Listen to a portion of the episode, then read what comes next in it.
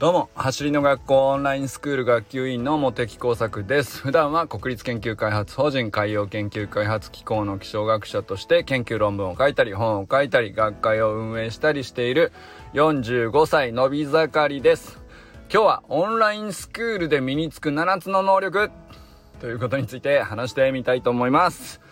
最近ですねうちの子供らが、えー、高1と中2なんですけどえー、まあ下の子は別ですけどうんと中田敦彦の YouTube 大学とかねまこなり社長の YouTube に感化されてですねあのー、世界で数千万部売れてるっていうあのビジネス書めちゃくちゃ有名なやつ知ってますかね？あのスティーブン・コービー博士が書いた7つの習慣っていうやつ。あのそれをねほんとガチで読み始めまして。ちょっと笑ってそれでまあちょっと笑っちゃったりものの、あまりにもね、ちょっと僕も有名すぎて、もう名著として名高すぎて、逆に今更これを読むのかって思っちゃってたんですよ。ごめんなさい。もう、あの、侮ってました。すいませんって感じなんですけど、まあ、こうなると、えー、子供らが読んでるんで、やっぱり読んじゃってですね、えー、まあ普通にめちゃくちゃいい本だった。もうすっげえいい本やなと思って、さすが。いや、もうほん、あのね、読んだことある方はもう そりゃそうだろうって感じだと思うんですけど。まあでもね、あのー、読んでね、思ったんですよ。これね、あのー、オンラインスクールで得られることって、これ完全に7つの習慣の、えー、7つの習慣に沿ってるなと思って、ったんで、ちょっとね、あえてね、えー、せっかくなんで7つの習慣を振り返りつつ、オンラインスクールだとここに該当するみたいなことをね、ちょっと当てはめて考えてみようっていう、そんな趣旨です。ちょっと無理やりかもしれないけど。まあ、ということでね、えー、いつもの通り本題入る前にお知らせなんですけど、8月15日日曜日19時30分から20時15分の45分間で、畑真由美先生による運動神経は才能じゃないキッズオンラインイベントが開催されます。まあ、畑真由美先生のね、えコーディネーショントレーニング、ご存知の方、キッズ練習会としてね、え、もうご存知の方も多いかもしれませんけど、まあ、オンラインでも、同じプログラムで、えー、全国から受けられるようにということでね、えー、畑先生と一緒に遊んでいると気づいたらコーディネーショントレーニングをやってってしまっていて、運動神経が発達してしまうというですね、えー、プログラムになっております。ちょっと運動が苦手だなという子供でも自然に動くこと好きになりますし、得意な子供でももう本当に楽しく過ごせると思いますんで、えー、参加対象年齢3歳から9歳までのお子さんをお持ちの保護者様、ぜひぜひ参加してみてください。親にとってもめちゃくちゃバチクソ。勉強になります。もう本当に子供ってこういう風につければいいのかなっていう感じになります。頭読み先生の運動神経は才能じゃないキッズオンラインの日程は8月15日日曜日19時30分から20時15分で参加費は1家族税込1100円です。参加申し込みは概要欄のリンクから行ってみてください。それでは本題なんですけど、えー、オンラインスクールで身につく7つの能力ということについて話してみたいと思います。これはあのーえー、こういう形でね、喋り始めて以来の、なかなかの僕にとってはね、えー、挑戦といえば挑戦なんですけど、えー、そんな大それたことできんのかと。思いつつ、でもね、これはいけるんじゃないかなっていう感触がもうすでにあります。あの、7つの習慣、ちなみにね、えー、スティーブン・コービー博士の人格主義の回復だったかな。なんか、あの、そういうやつなんですけど、7つの習慣ってどういうことかっていうのを簡単に先におさらいした方がいいのかな。知ってますかねまあ大体、あの、結構有名だと思うんですけど、まあ第一の習慣が主体的になる、第二の習慣が終わりを思い描くことから始める、第3の習慣が最優先事項を優先して行う。第4の習慣がお互いに喜べる状態を考える。ウィンウィンってことですね、えー、そして第5の習慣がまず理解に徹してそして理解される。第6の習慣がシナジーを作り出す。第7の習慣が刀を研ぐと。いう言葉になってるんですがまあ自己自己研鑽という意味だと思いますね、えー、まあ言い換えるとという感じですけど。でえっと、じゃあ、オンラインスクールは、えー、その、それぞれの7つの習慣に沿って考えてみると何が当てはまるのかなと。僕ね、これ結構全部いけると思ったんですよ。で、まずね、主体的になる第一の習慣っていうやつなんですけど、まあ主体性っていうのは、要するに自発的に率先して行動することを意味してますし、また自分で選んだ行動の責任っていうのは自分が引き受けるっていう、まあそういう意味だと思うんですよね。で、えー、まあオンラインスクールのメニューで行くと、これって、まあもちろんね、え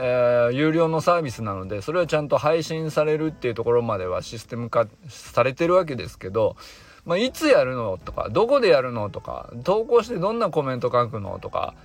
すべて実施する本人の主体性が全てなんですよ。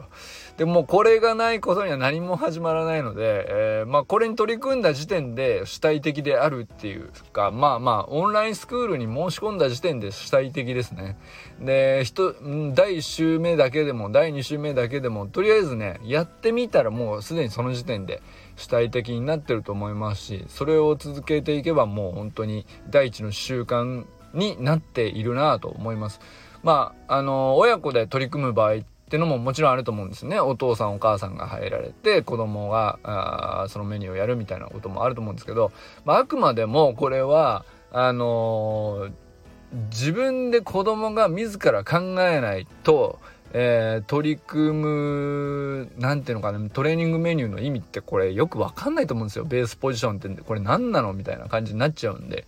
あくまでやっぱり子供が自ら考えて感じることとか理解することとか、まあ、疑問に思ったら答えを探るっていうプロセス自体も子供自身がやらないことにはあ身につかないですねそもそもね、えー、習得できないんで、えー、そこはねもう完全に第一の習慣は間違いなく、えー、オンラインスクールの中で、え身につくなと思います。それで、えー、第2の習慣終わりを思い描くことから始めるっていうのがあるんですけどまあこれはね、あのー、これも結構よく言われることではあるんですけど世の中でも。自分が目指すものとか大切にしたいものを頭の中に思いちゃ思い描いてでそのイメージ通りになるように日々を生活していけば大体おのずと望んだ結果に向かって道が開かれていくよっていうようなまあそういうようなことをよく言われると思うんですけどえー、オンラインスクールのサービス構成としてですね、まあ、そもそも52週間、1年間ですね。で、えー、毎週届けられるメニューを一つずつ習得して段階上がっていけさえすれば、100メートルのタイムを1秒早くするっていうことはですね、確実にできるよと。まあ、そういう中身なわけですよね。で、まあそういう例に倣って、えー、まあ別にそこ、必ずしもね 100m のタイム1秒にこだわらなくてもいいと思うんですけど、えー、スプリントテクニックの基本技術習得を通じてどんな結果を1年後に得ている自分がいるのかとか、えー、イメージするために最初のね自己紹介で目標を宣言するっていうことをやるんですよ。でこれはあのーまあまあ2って言えば2といえば2ではあるんですけどまあみんなほとんどやってますしまあ、これがこれに対してねみんなあのいろんな仲間からああるいは講師から一緒に頑張りましょう絶対叶えましょうっていう風にねコメントが返ってくるんでもうこれもね完全にいいオンラインスクールの中にありますよね。お、ま、終わりを思い描くことから始めるってこれね結構校長もよく言ってます。あとは3つ目。第3の習慣最優先事項を優先するっていう習慣があるんですけどまあこれはねえー、これも結構言われるかな。あのー、何を行うかを決めて、何をやめるかをちゃんと決めましょうと。いうことですね。えー、実はね、まあ、本当はあんまりやらなくてもいいのになんとなくの習慣でやっちゃってることがあって、それをちゃんとやめないことには、新しいことって始めれないかったりしますんで、まあそういう意味で、えー、まあ、この優先事項をちゃんとはっきりするっていうことが第3の習慣として、えー、書かれてるんですけどこれねまあ味の学校のメニューとして考えるとちょっとあの若干こじつけかもしれないけどまずねメニュー通りのトレーニングを行うっていうことがやるべきことというか行う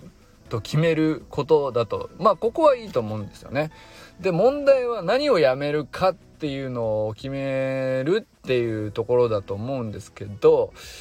確かにちょっとあんまり、えー、そこはねあはっきり、えー、言ってなかったかもしれないけどでもね再三あのいろんなところで、えー、投稿であるとか校長からも言われることの一つにやめてほしいと言われることの一番僕が思いつくのはオーバートレーニングですね。やりすぎの現金っていうのがあるんですよ。だから練習のメニューって意外とね、あの、なんていうのかな、結構ね、少ないって感じる量なんですね。あの走る学校のメニューって。で、まあ一段一段のステップが、あの、小刻みなんで、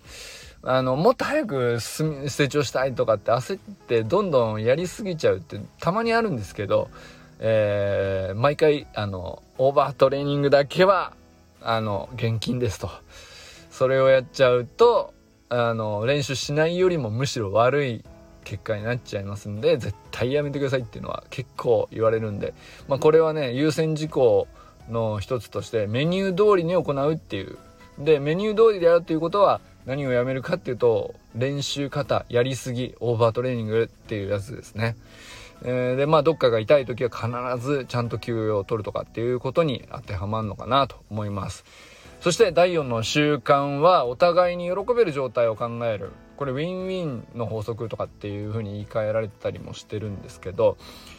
まあ仲間との関係、まあオンラインスクール生同士ってことに当てはまるかなとは思うんですけど、まあ必ずね、お互いの利益になる結果を見つけようとする考え方、姿勢を持ちましょうっていうのがね、第4の習慣として、えー、7つの習慣の中では並べられてるんですけど、まあ、様々なね、習得段階のトレーニング動画投稿っていうのは、まあ、仲間と当然共有されるわけですよね。で、そこで、当然ですけど、まあ、ネガティブなこと言う人って絶対いないんですよ。喜ばないし、自分も嬉しくないし、言ったところで何も得るものないんで。まあ、まあ、ここまではいいんですよ。励まし合い、励まし合うっていうのはもう本当にね、インスタ見てもらうとわかると思うんですけど、本当にね、あの、いいコメントばっかりですね。そして、まあ、ちゃんと助言し合うべきところ、助言もありますし、で、じゃあ助言した方は何を得ているのかっていうと、やっぱりね、助言することで理解深まるんで、これはね、ウィンウィンなんですよ。えー、こうした方が、こうする、もうちょっとこうするとこうなりますよっていうことを、あのもちろんそれで、えー、教えられた側にとってはあのアドバイスなんでそれももちろんいいことなんですけどコメントする側からしても絶対ねあのそれをあの分析して見てこういう言葉で伝えるのが伝わるんじゃないかっていうこともね考えてコメントするんでこれ間違いなく能力上がるんですね。で、え、お互いの継続属するモチベーションを高く保てるとか、え仲間の達成が、まあ何かね、記録が伸びたとか、えー、野球だったら盗塁決めれましたとか、えー、ね、バスケだったら速攻決めれましたな。まあ何でもいいんですけど、ね、ちょっとした達成、あ、これはスプリントできたおかげですっていうのがあったら、もう本当に自分のことのように嬉しくなったりするので、本当に称え合ってるっていう姿もありますし、これももう完全に、橋の学校のオンラインスクールの第4の習慣お互いに喜べる状態を考えるっていうのはね、えー、組み込まれてるなと思います。まあ、ここまではね、そんなにこじつけてないかなと思いますね。で、えー、第5の習慣からちょっと難しくなってきますね。なんか読んでいてもまだ、あの、ちゃんと僕が理解できてるかどうか、あまだね あの、ちゃんと読めてるか、自信ないっちゃないんですけど、まずね、理解に徹し、そして理解されるというのが第5の習慣というふうに書かれています。で、まあ、どういうことなのか書き下すと、4段階理解っていうものにはあるよと。でね、えー、第1段階は相手の言葉をそのまま繰り返す。相手の言葉をそのまま繰り返す。要するに相手を理解するためには、あの、まずこうでしょって勝手に決めつける前に第1段階としてですね、相手の言葉をまずそっくりそのまま繰り返すっていうことを最初にやらないと次のステップ受けないっていう感じですね。で、第2段階は相手の言葉を自分の言葉にもし置き換えるとしたら、こういうことかなというステップに、そ、その後で入ると。そして第3段階はですね、えー、じゃあその言葉を言った時の相手の気持ちっていうのはどういうものなのかっていうのを言葉にしてみる。だから相手は直接言ってないんですけれども、えー、気持ちはどういうことが隠れているのかあまで、えー、思いを寄せて言葉にしてみるとで、第4段階としては、まあ、総合的にですね、相手の言葉を自分の言葉に置き換えつつ、相手の気持ちも言葉にするっていうのを、まあ、総合的にやるっていうですね、めちゃくちゃ丁寧ですね。こんなにやんなきゃいけないですね、人を理解するっていうためにはっていう感じのことが、あ第4、第5の習慣か。えー、まず理解に徹して、徹するっていうやつですね。理解しようとするとか、そんな甘い話じゃなくて、徹するっていう。もう徹底してる中身だなと、この第4段階までちゃんと分けてるところがすごいなと思いましたけど、そして、その上で理解されることが大事だと。いうふうに書いてあるんですけれども、まあ、ここでいくと、サタデーナイトミーティングっていうね、毎週土曜日に8時からやってる、ズームのミーティングで、えー、仲間の進捗とか課題とか達成とかを共有する時間があるんですけど、まあ、そこがあひょっとすると対応するところかなと思ったりしました。まあ、要するにですねやってることはあのー、メンバーが参加してそこで相手の言葉をまず聞いてそれにみんなでうなずいてで例えば、えー、理解をもっと深めたいっていう時に言い換えてみたり、えー、その人の感覚ってどういうものなのかなってもっと知りたいからその感覚自体にこう思いを寄せて寄り添ってっていうようなあことをやったり、えー、できれできればなんですけどあのまああのその人にとっての課題がもしあるようであれば、まあ、これからどうするかっていう未来に基本的には目を向けて話すように、えー、なってるなと思いますね。まあその講師の方もみんなそうですし、えー、大体参加してくるメンバーって、あのー、何かしらね、えー、未来を良くしたいと思って参加してきてるんで、まあそりゃそういう会話になるよなとは思うんですけど、結構あの第5の習慣、よく守られてんじゃないかなと思いますね。まず理解に徹するっていう、そして理解されようとするっていう、この順番がよくできてるなと、サタデーナイトミーティングなんかは思います。そして第6の習慣、シナジーを作り出す。これはちょっと高度なので、えー、まあまだちょっと課題といえば課題なところですけれども、えー、まあ、違いを受け入れて尊重し合う自立した者同士があシナジーを作り出せるっていうことなんですけどね。えー、まあ、相互にそれぞれ出す最初の案がまずあって、えー、でさらにそれよりも良い、別にこうねよりよく改善した第3の案を生み出すっていうのをみんなでやるっていう。まあ、このプロセスはまだなかなか難しいっちゃ難しいですけどね。でもないわけじゃないなとは思いますね。オンラインスクール生同士が思いついたアイデアっていうのを自由に提案していい、えー、場っていうのはやっぱりしばしばありますし、えー、アイデアを集約して土台にしてっていう上でもっと新しい展開を、自分たちで作り出すっていうまあ講師以外からもね結構そういうことが起こったりしますんでうーんまあまああのこれもあの課題ではあるけど結構あるんじゃないかなと思ったりします。そして第7の習慣は刀を研ぐ。これは自己研鑽っていうことなんですけど、これはね、もう何て言うか全てを総合したような話になってくるんですけど、えー、第7の習慣自己研鑽っていうのは、えー、4つの側面、肉体、えー、精神、知性、情緒っていう4つの人間の側面に対して、まあ、自分の価値を高めようとすることっていう風な感じで書いてあるわけなんですけど、まあ、例えばね肉体をの価値を高めようとする。まあこれはね、オンラインスクールのメニューをこなすことそのものだなとも思うんですけど、まあ、より具体的に言うと、体に良いものをちゃんと食べるとか、えー、十分な休養をとってリラックスして、え、取り組むとかっていうのも、休養を取ることの重要性とかっていうのもメニューの中に組み込まれてますんでね。で、え、定期的に運動するとか自分の肉体に効果的に気を配るとかっていうのはもうその、うん、この本に書かれてる7つの習慣の第7の習慣の中身そのものだなと思ったりしますね。そしてまあ精神の側面に対して自分の価値を上げるっていうのはまず自分の価値基準を持って今この瞬間の自分と向き合って目の前のことに集中することっていうような、えー、内容なんですけどまあ、えー、これはねやってる人がどういう意識なのか次第ではありますけどやっぱり一人一人はね、え基本的には自分一人で、えー、メニューに取り組んでいくので基本的には自分の価値基準で、えー、ビデオを見ながらあどうすべきか今の自分と向き合う時間が必ずありますし、えー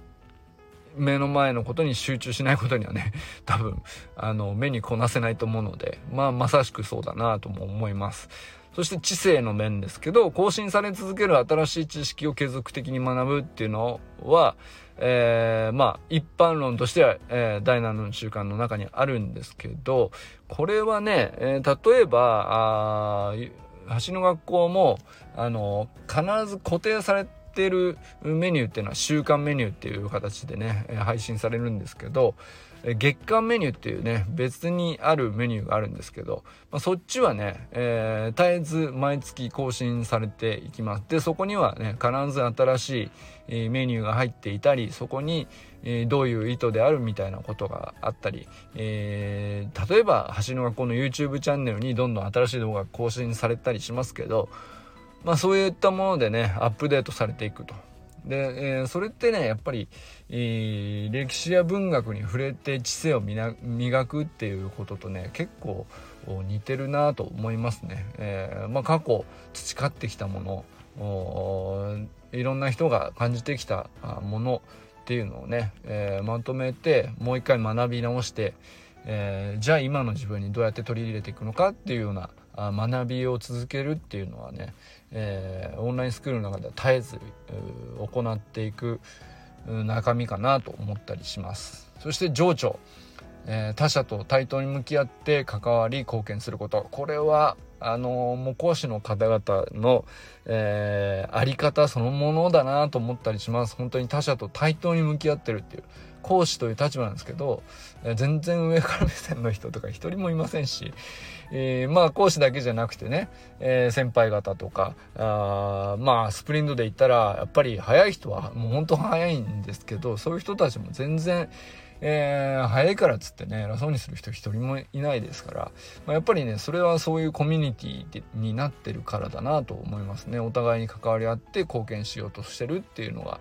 あるなと思ったりします。まあ、週間メニューの基礎技術習得とか月間メニューによる自主鍛錬とかミーティングや動画投稿による継続的学習とか質問コメントのやり取りによる社会性の向上とか、まあ、これらを総合した自己研鑽っていうやつがまさしく7つの習慣における、まあ、第7の習慣肉体精神知性情緒における自らの価値を高めるみたいなことに相当してるのかなと思ったりします。ということでね、あの、どうだったですかね。結できたかな結構ね、俺当てはまってるなと思いながら、えー、まあ、まだね、ちゃんと読んで、読み込めてないところもあるんですけど、えー、ま、あのー、大体ね、オンラインスクールのメニューとかサービス内容って、そんな、そこまでちゃんと考え込んで当てはめたとか全然ないんですけど、改めて、えー、7つの習慣に当てはめてみたら、まあ、どっちもね、やっぱ普遍的なことだからなんでしょうね。結局、普遍的な本質を追求したものって、え結局一致したり対応したりしやすいもんなんでしょうねっていうことをあのやってみて感じました。どうだったですかね、えー、当てはまってたかな？というわけで、えー、今日はねオンラインスクールで身につく7つの能力ということでね、えー、7つの習慣というスティーブン・コービー博士のベストセラービジネス書にちょっと当てはめて、え考えてみたりしました。いかがだったでしょうか？それでは皆さんこれからも最高のスプリントライフを楽しんでいきましょう。バモス